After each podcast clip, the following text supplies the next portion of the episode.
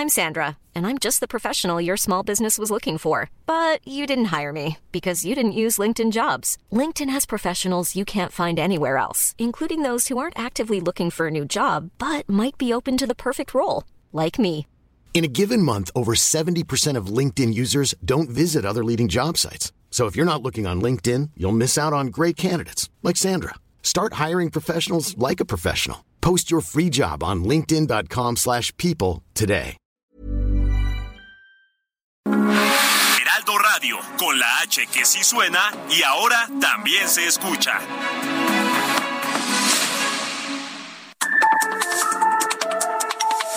De norte a sur, las coordenadas de la información. Con Alejandro Cacho.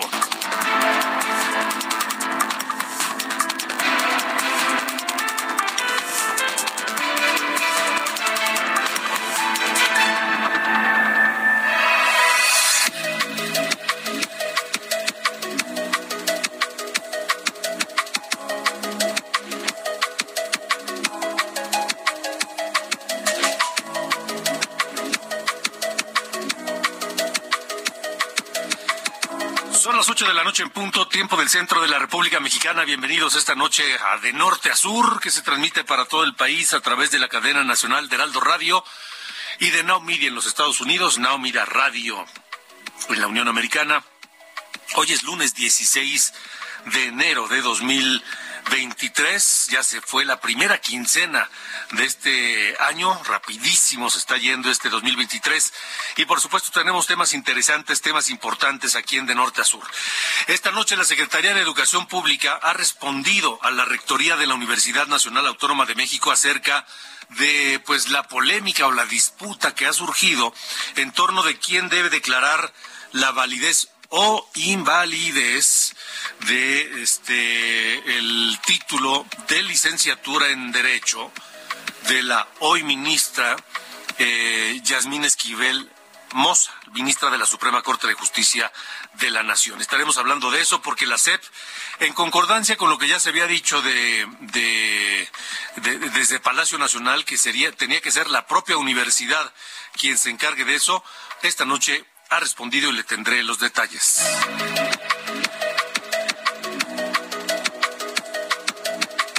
Les recuerdo que tenemos una línea telefónica en WhatsApp para estar en contacto permanente con ustedes, el 55 45 40 89 16.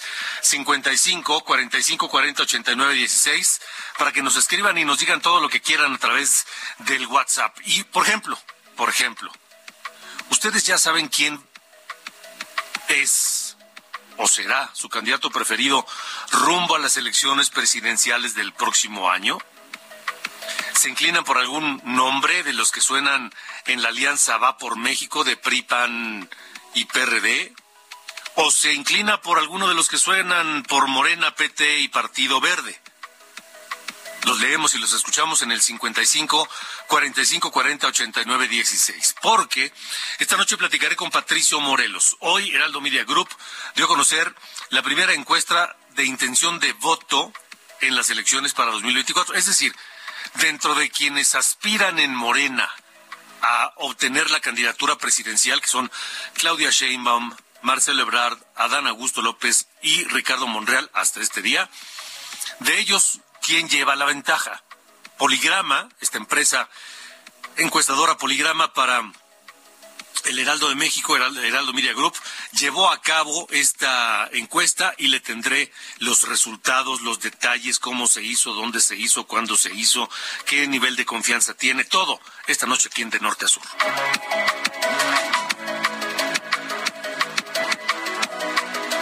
Y bueno, ya le comentaba del, um, del tema, de la polémica de la tesis plagiada de la ministra Yasmín Esquivel. Esta noche platicaré aquí en De Norte a Sur con el doctor Francisco Burgoa, abogado constitucionalista, catedrático de la propia UNAM, sobre el caso de la ministra Yasmín Esquivel, quien hoy habló, por cierto, y ella dijo que no va a renunciar a su cargo así como lo han solicitado diversas organizaciones, consejos, colegios de abogados.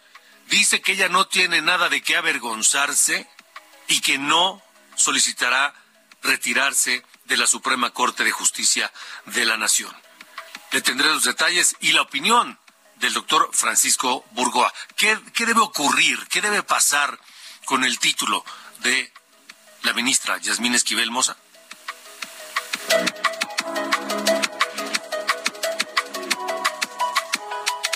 Además, esta mañana el presidente López Obrador eh, pues hizo movimientos en su gabinete de seguridad porque Ricardo Mejía Verdeja, quien era el subsecretario de Seguridad, pues dejó el cargo, renunció para irse a buscar eh, la gubernatura de Coahuila. Gubernatura o candidatura, mejor dicho, que no obtuvo a través de Morena, impugnó los eh, eh, resultados de las encuestas que llevaron a cabo para elegir al próximo candidato de Morena para gobernar Coahuila, y Ricardo Mejía Verdeja, quien había firmado un documento comprometiéndose a respetar el resultado, pues a la hora de la hora, como, como pues no le favoreció, no lo reconoció, y entonces ya dejó la Secretaría de Seguridad para ser candidato del PT a gobernador de Coahuila. Pero el presidente López Obrador habló de, de eso hoy, por cierto, y dijo que se fue, que se fue feo, que ni a Dios le dijo. Y nombró como subsecretario de Seguridad al general Luis Rodríguez Bucio, quien era el encargado de la Secretaría de la Guardia Nacional. Y bueno, le tendremos todos los detalles. Iremos a Tampico, Tamaulipas. Saludos a la gente que nos escucha allá en Tampico, a través de Heraldo Tampico. Híjole, qué pena, caray. A la gente en Tampico, ¿saben que los vehículos, pipas, unidades de las flotillas de bomberos que tienen ustedes para pues atender los incendios y las emergencias están hechas convertidas en chatarra? Porque el gobierno de Jesús Nader, el presidente municipal, no ha invertido un centavo para renovar la flotilla de unidades y pipas de los bomberos allá en Tampico, Tamaulipas. Le tendré la información.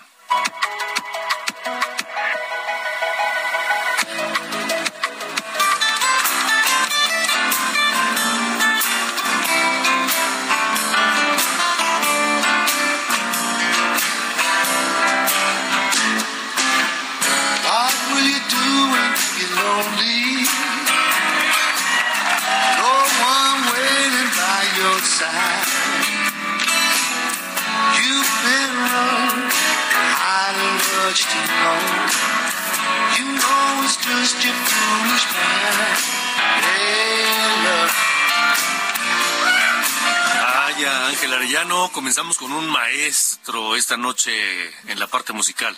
Efectivamente, Alejandro, muy buenas noches. Es Eric Clapton, la canción Leila.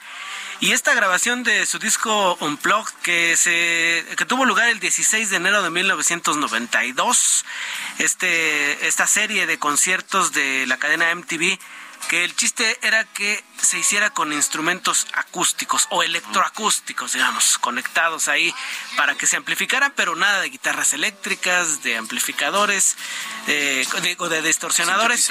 Sí, exactamente, sino que pues el sonido más puro que se pudiera lograr.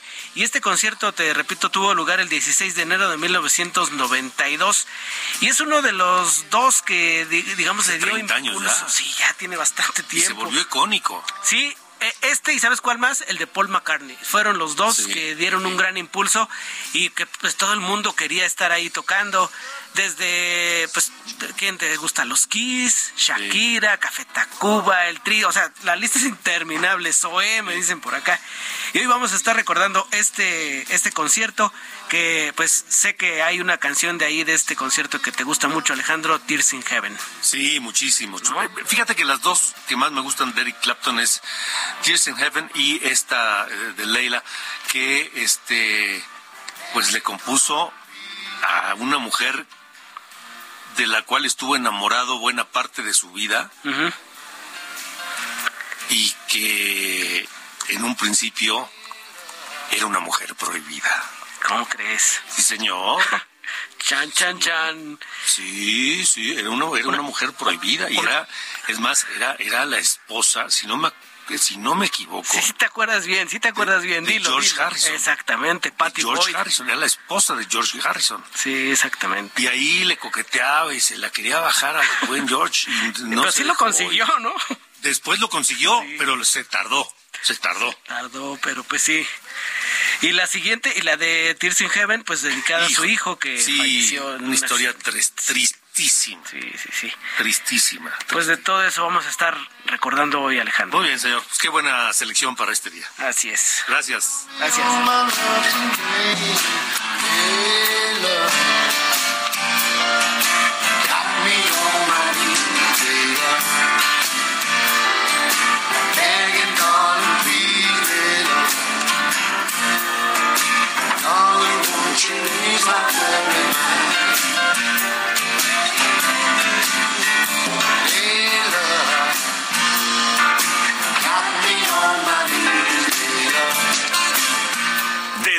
Sur, con Alejandro Cacho.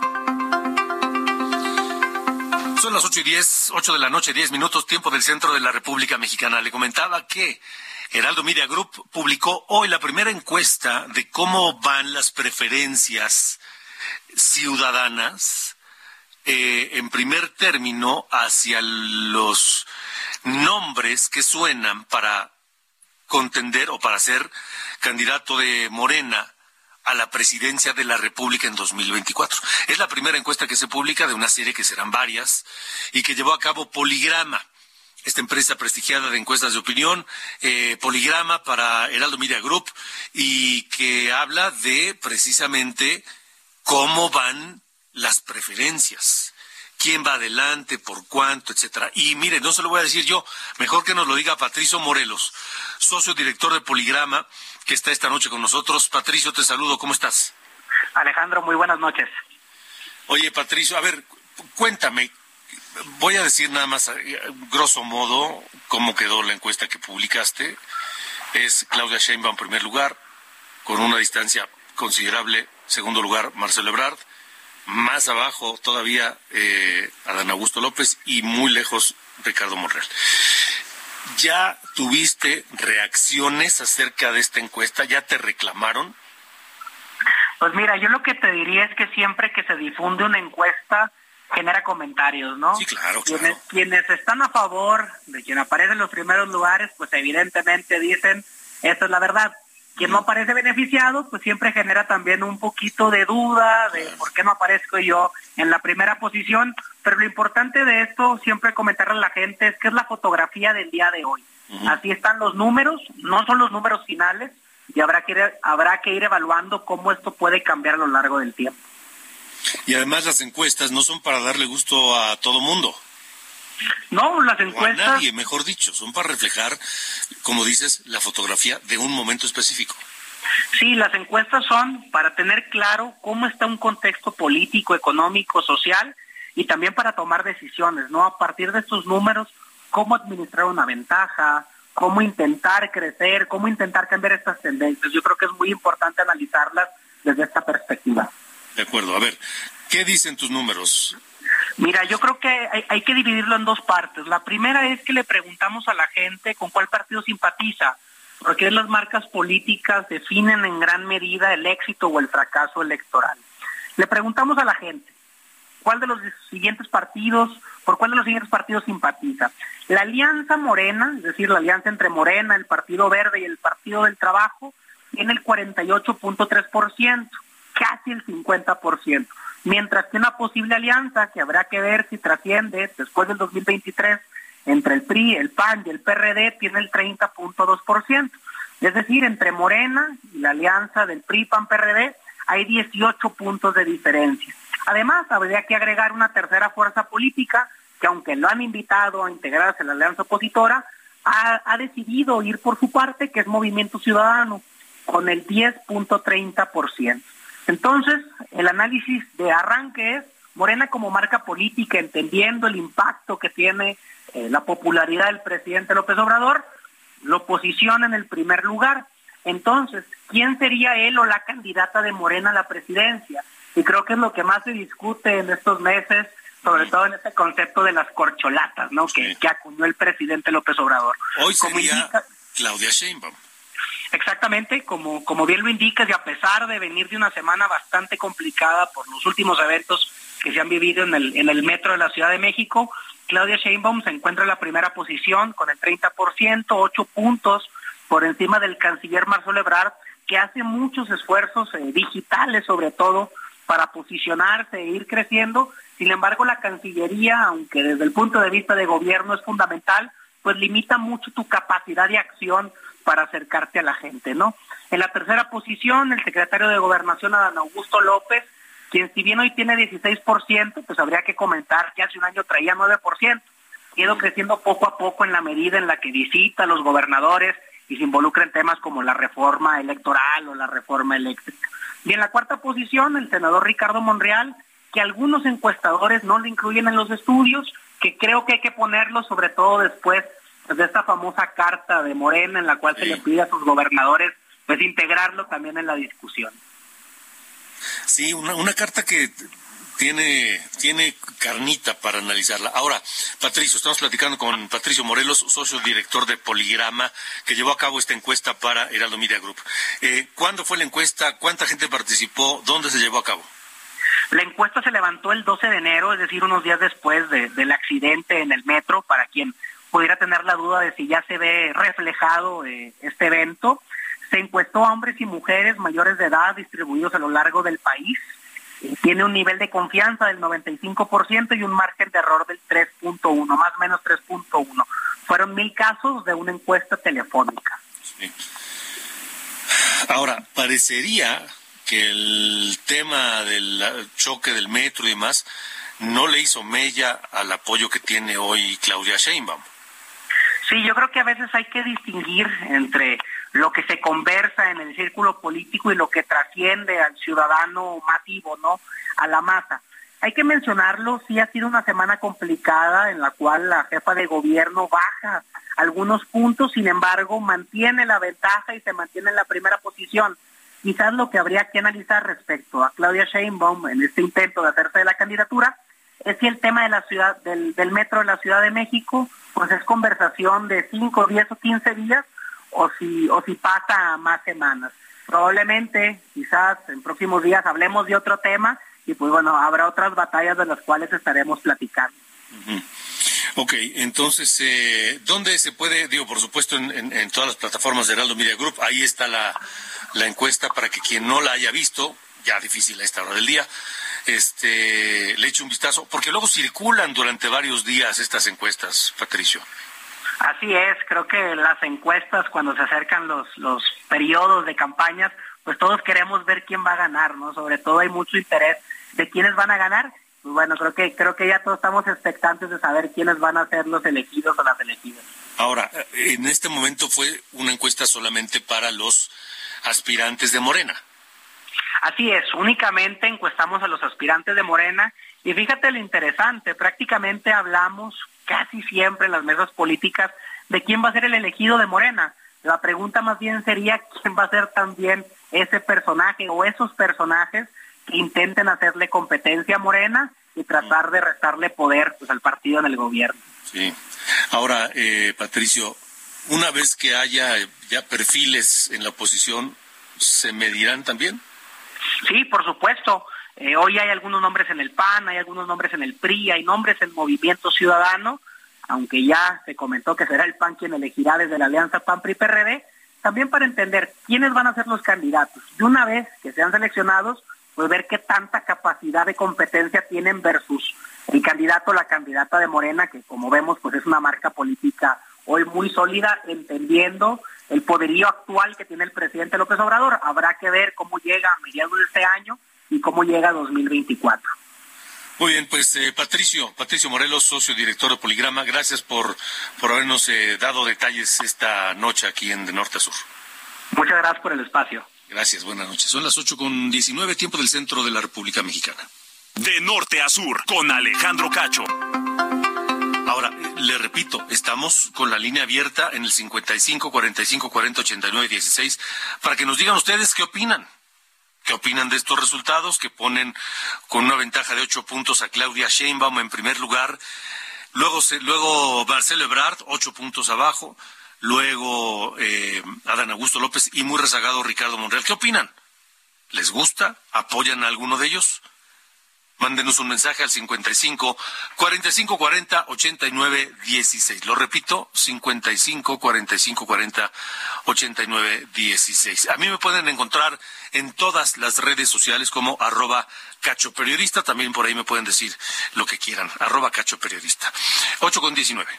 De norte a sur, con Alejandro Cacho.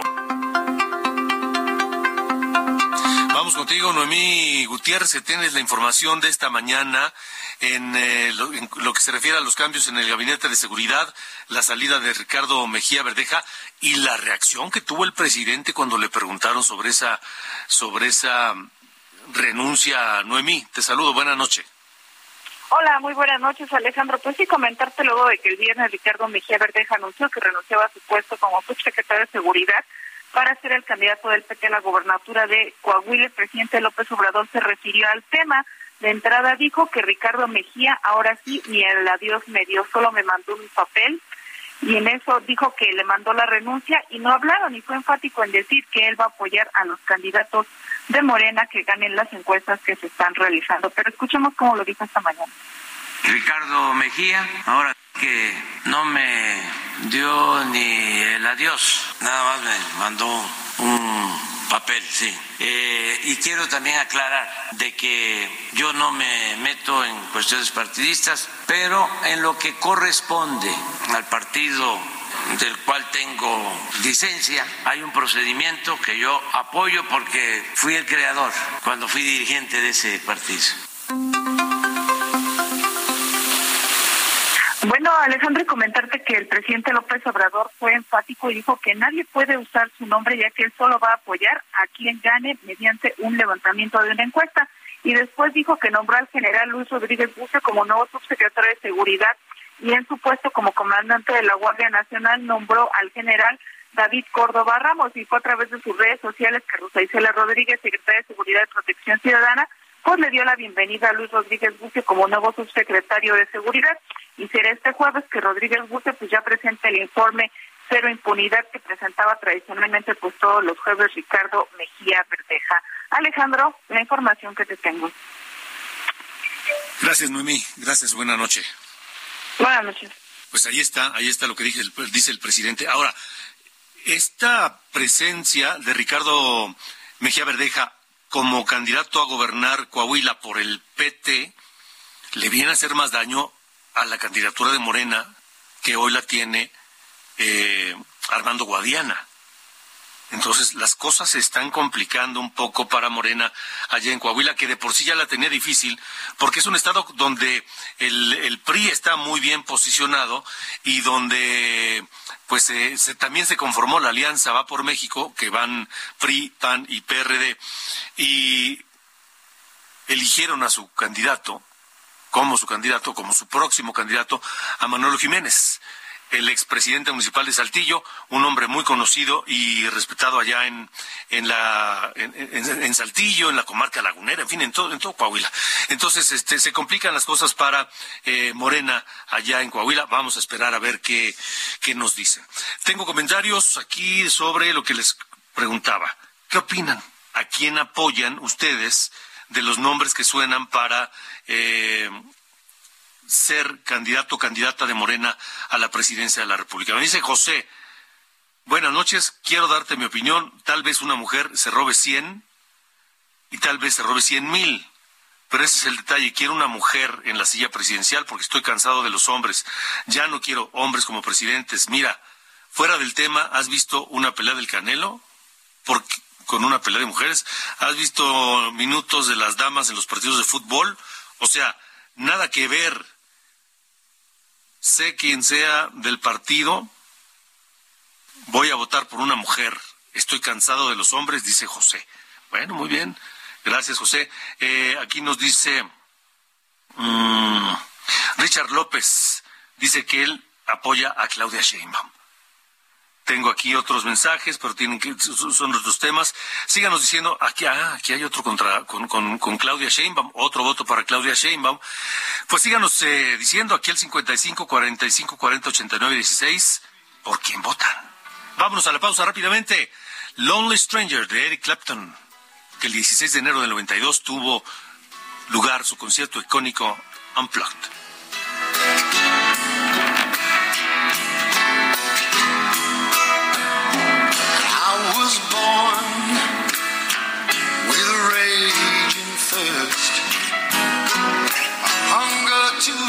De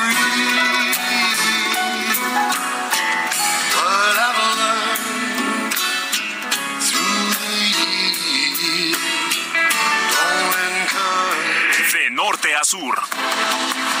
Con Alejandro Cacho.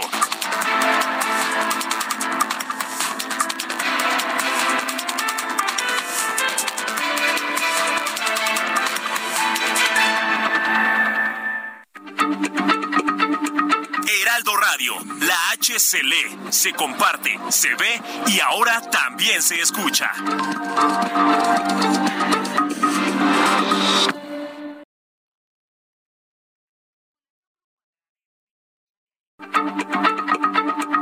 Heraldo Radio, la H se lee, se comparte, se ve y ahora también se escucha.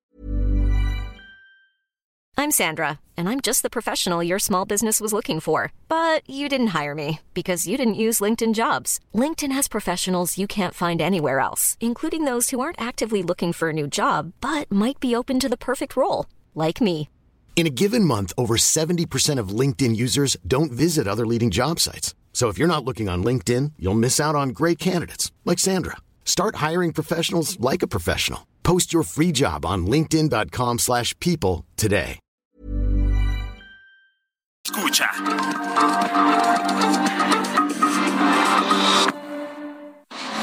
De norte a sur, las coordenadas de la información. Con Alejandro Cacho.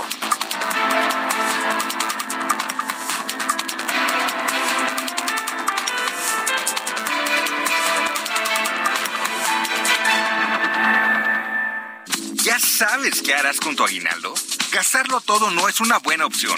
Mejor ponlo a trabajar para que te genere buenos rendimientos. En Finsus, te ayudamos a multiplicarlo con una tasa de hasta 13.13% anual. Descarga la app y comienza a invertir desde 100 pesos de forma fácil y segura.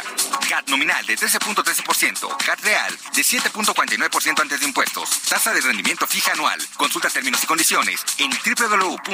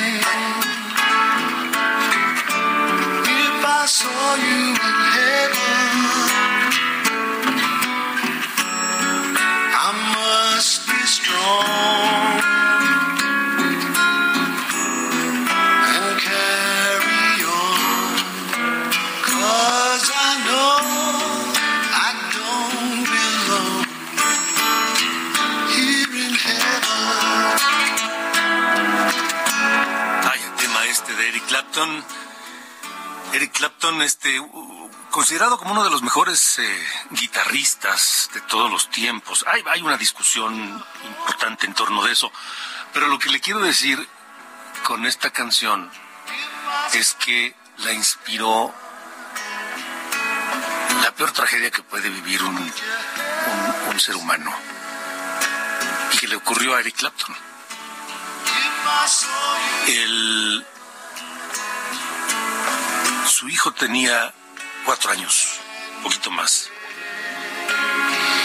Y estaban en Nueva York, en su departamento. Piso 53, un rascacielos. Y entiendo, la historia no es muy clara, pero entiendo que en ese momento Eric Clapton y su esposa discutían. Tenían una pelea. Y Connor, su hijo pequeño, cuatro años, andaba por ahí.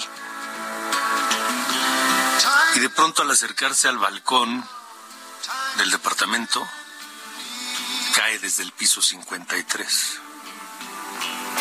Evidentemente, evidentemente murió. Por eso les digo que es una de las peores cosas que le puede pasar a un ser humano.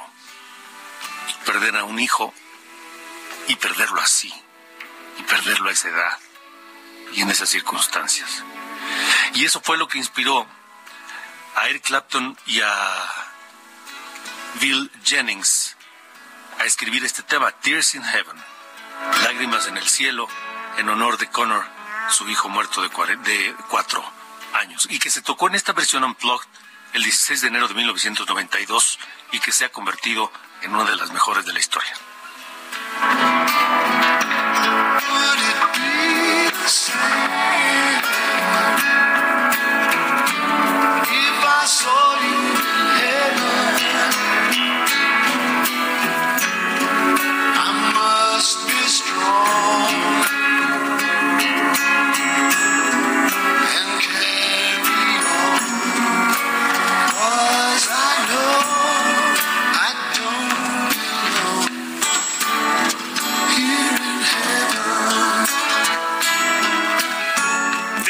Sur, las coordenadas de la información.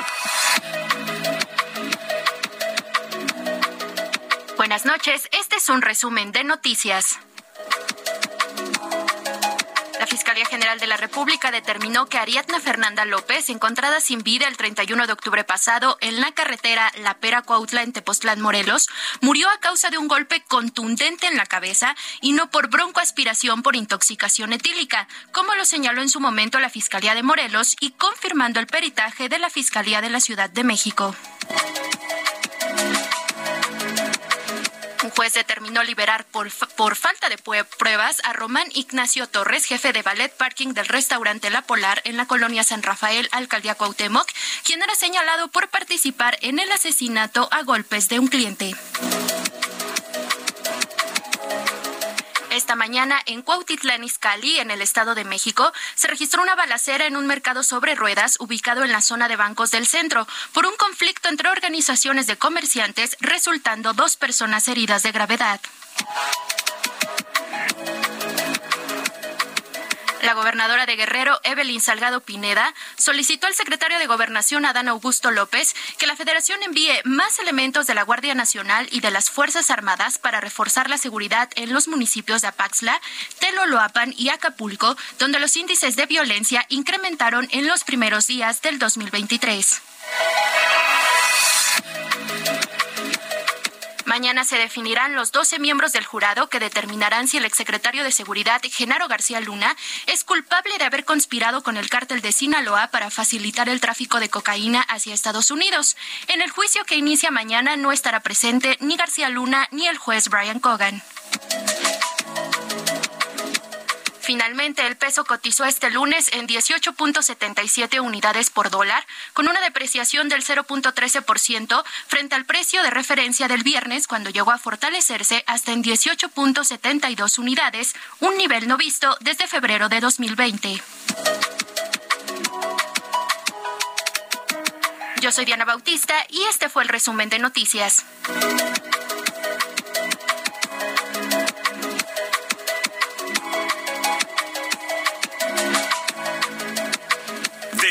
Sur con Alejandro Cacho.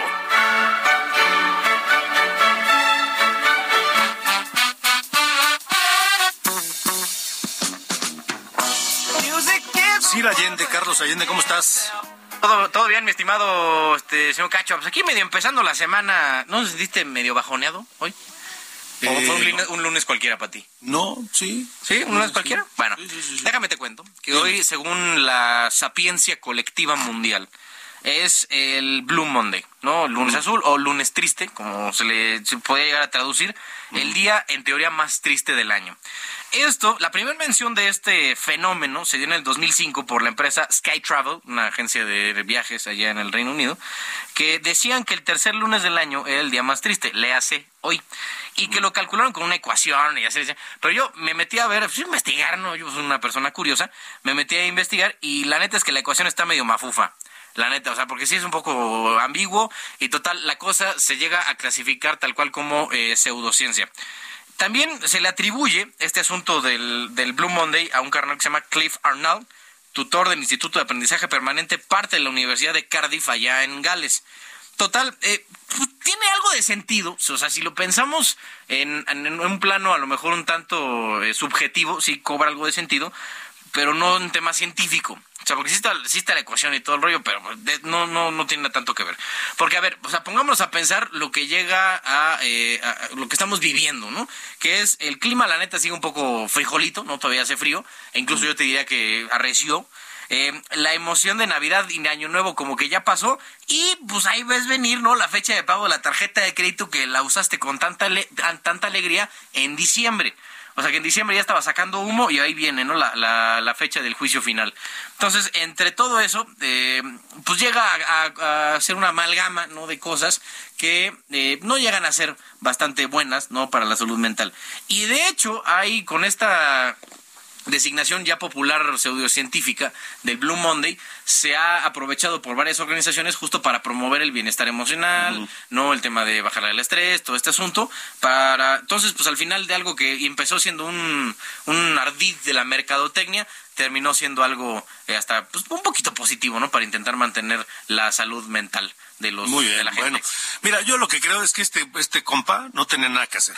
Sí, no, ya si te pones a averiguar, oye, ¿cuál será el día más triste del año? No tenía nada que hacer. Sí, y aparte, pues, los fondos este, de la universidad se fueron ahí, ¿no? sí, sí, todo padrísimo. Pero sí, luego hay mucha gente sin qué hacer. Eso me queda claro. Ya sabes. Lo que se pone a investigar de, oye, ¿cuánto tardará en este, dormirse una langosta?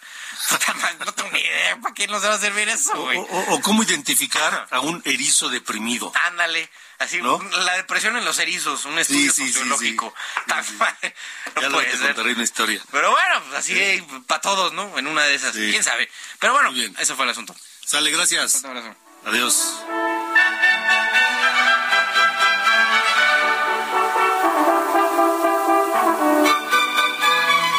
De norte a sur, con Alejandro Cacho.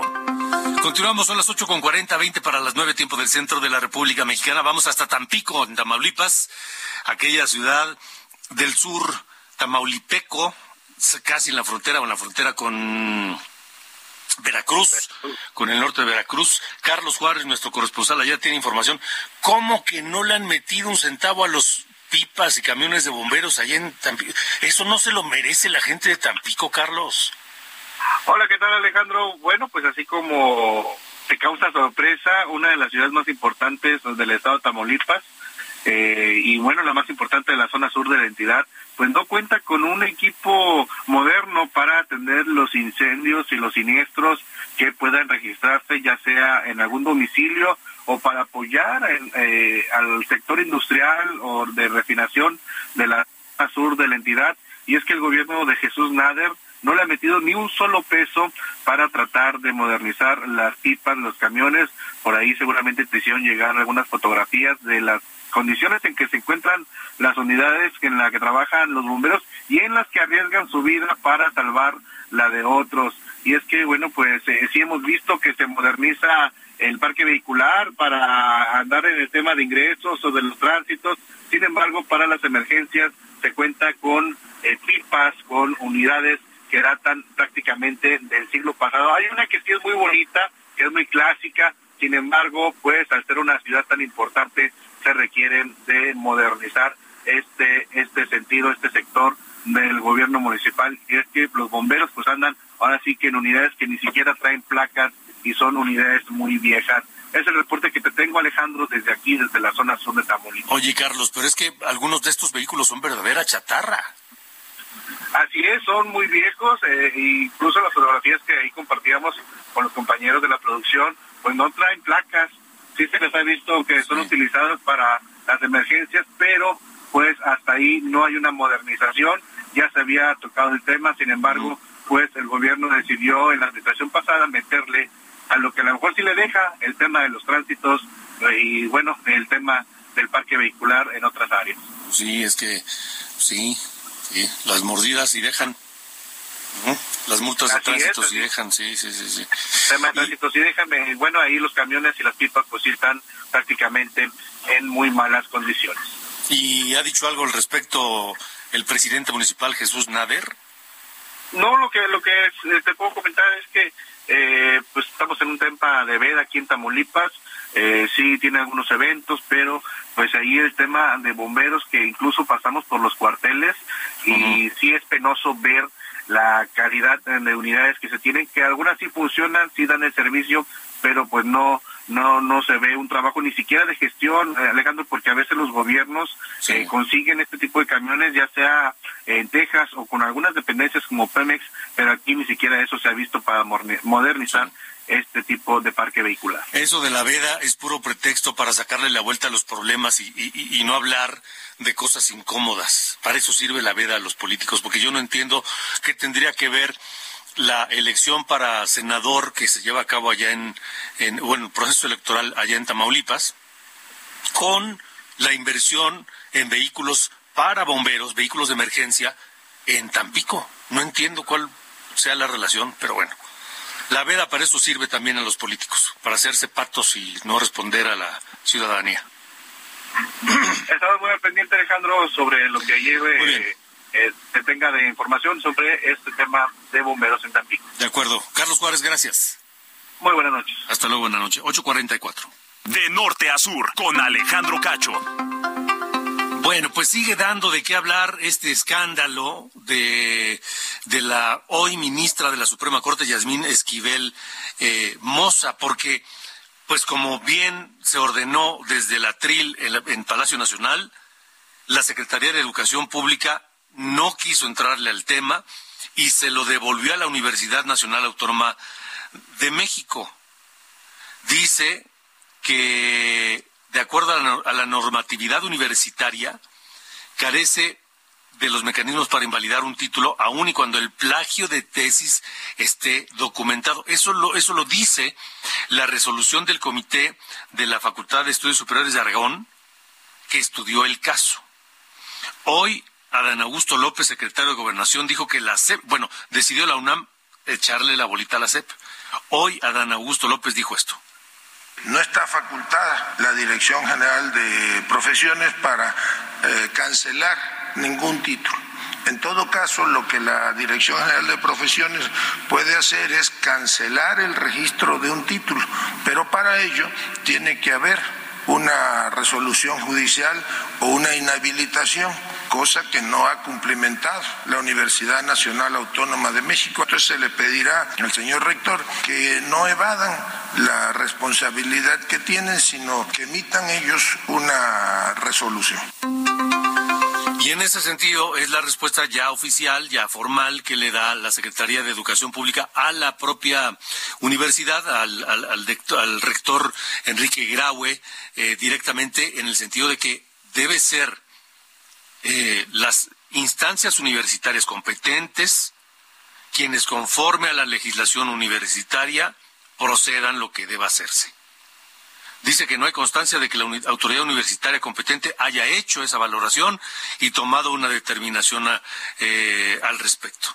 Así que, pues, la pelota está en la cancha de la UNAM. O la ministra, todavía ministra eh, Yasmín Esquivel Moza, ella dijo hoy que ella no tiene nada de qué avergonzarse y que no piensa retirarse, dejar, hacerse a un lado, pedir licencia o como sea, no piensa dejar de ser, no, piensa dejar de ser ministra de la Corte en México.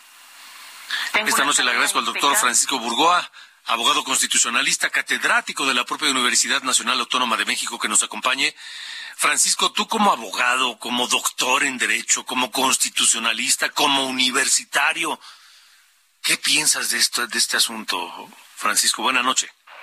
Buenas noches, Alejandro. Digo, por una parte, pues sí lamento muchísimo que tengamos que estar teniendo este asunto desde hace ya varias semanas en la agenda pública nacional.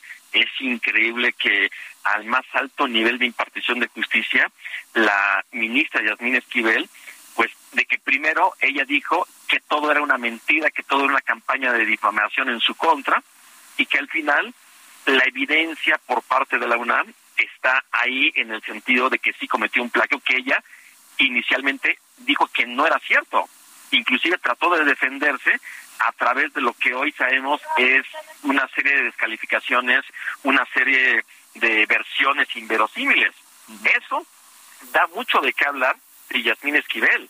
Y a pesar de eso, bueno, pues hoy sabemos lo que ella dice que pese a todo, ella no va a presentar ni una licencia, mucho menos una renuncia, porque ella, ella pues en su mente o en su conciencia está tranquila, pero en la evidencia está que sí cometió un plagio, que la UNAM ya concluyó que sí hay un plagio y en donde nos encontramos es ahorita en esta situación de una interpretación jurídica entre la SEP y entre la UNAM sobre en dónde están los mecanismos jurídicos porque tiene que haber mecanismos jurídicos ante una situación de esta naturaleza. Sí, claro. La UNAM, por supuesto, es mi casa de estudios, doy, de ahí me formé en mis estudios de licenciatura, cómo es posible que en el caso de la UNAM, en donde también doy clase en la Facultad de Derecho, haga eh, tenga esta interpretación que en mi opinión es una interpretación muy cautelosa, muy formal, muy legalista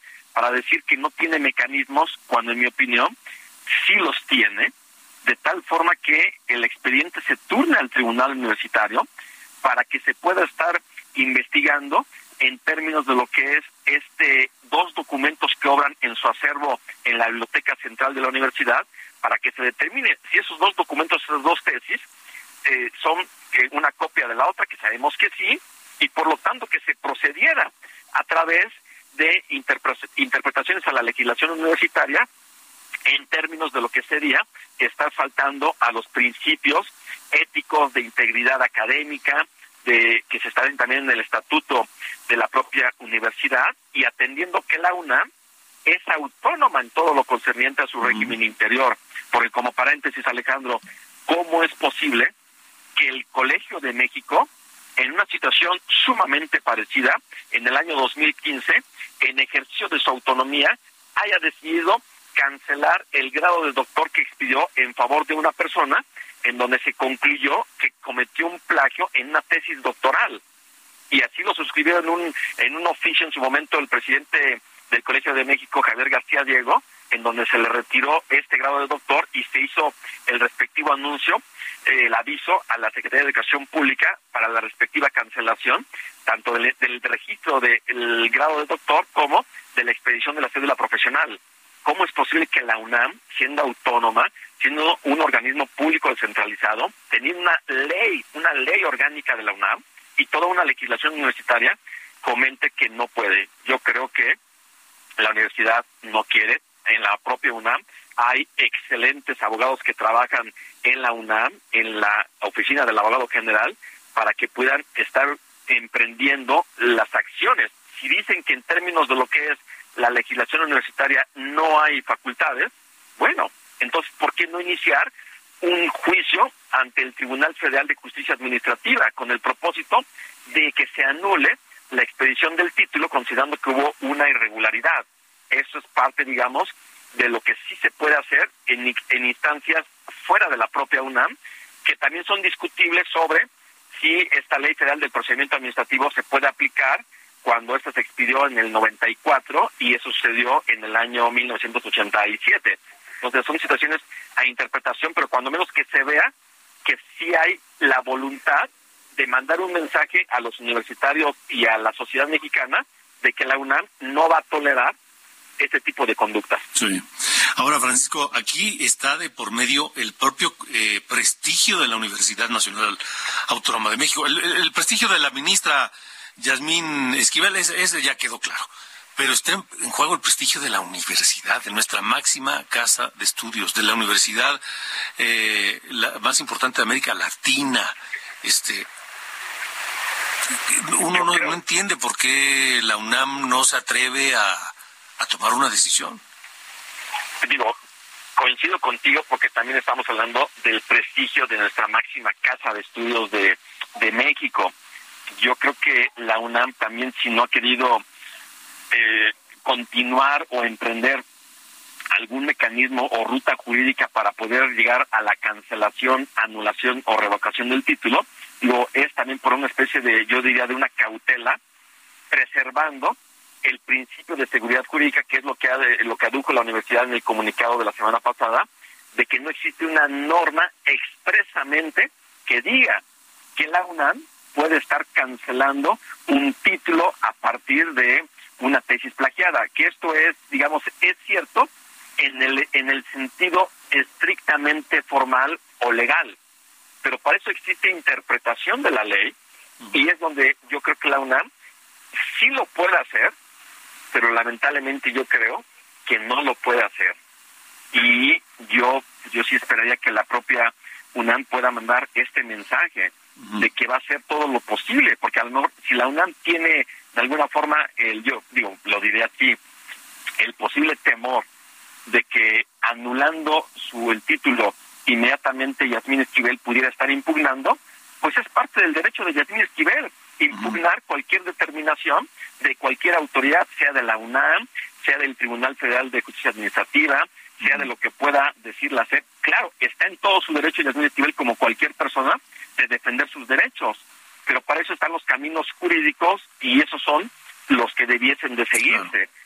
Pero bueno, aquí estamos en esta situación en donde yo esperaría que la UNAM, a partir ya de este oficio que le envió hoy la SED, entonces la UNAM sí pueda remitir al tribunal universitario este asunto para que el tribunal universitario pudiera estar determinando que sí hay un plagio y que ese plagio procede. Y es, claro a ver qué Pues, procede entonces esa parte es donde yo esperaría que la UNAM sí pueda hacer algo para que no diga el día de sí. mañana la UNAM no puede hacer nada Francisco, te agradezco mucho, como siempre. al contrario Alejandro te mando un abrazo Hasta luego, buena noche. Nos vamos. Alcanzamos a escuchar a Eric Clapton. Single. Vámonos. Buena noche. Mañana.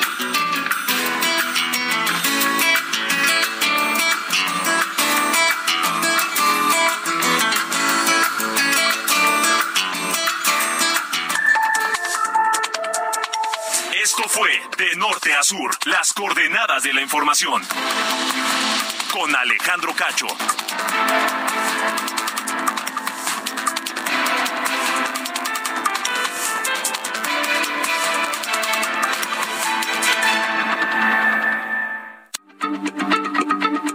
Heraldo Radio, la H se lee, se comparte, se ve y ahora también se escucha.